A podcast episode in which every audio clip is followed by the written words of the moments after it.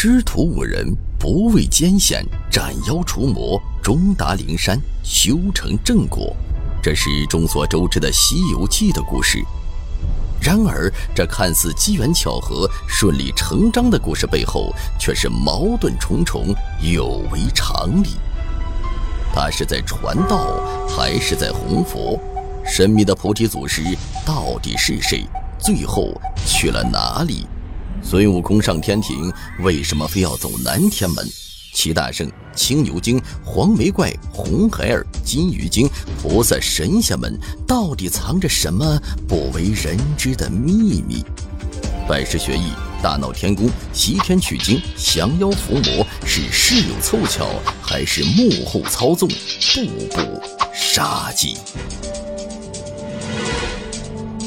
欢迎收听由喜马拉雅出品的文学作品《西游记的秘密》，作者志宁，演播东方不白，女生沧海乔木。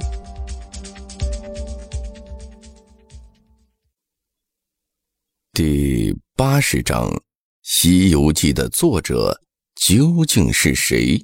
二，那么是不是就说明吴承恩不是百回本《西游记》的重要作者呢？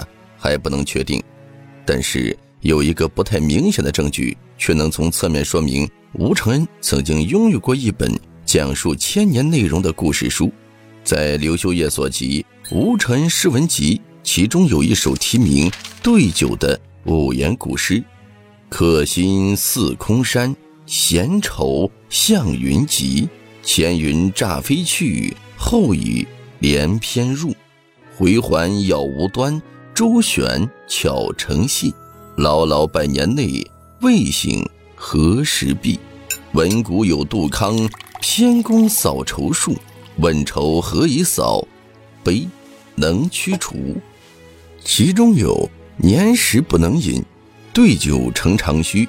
波浊闻叩门，良友食过鱼。言之入密室，共展千年书。试听结束，欢迎至官方版订阅收听。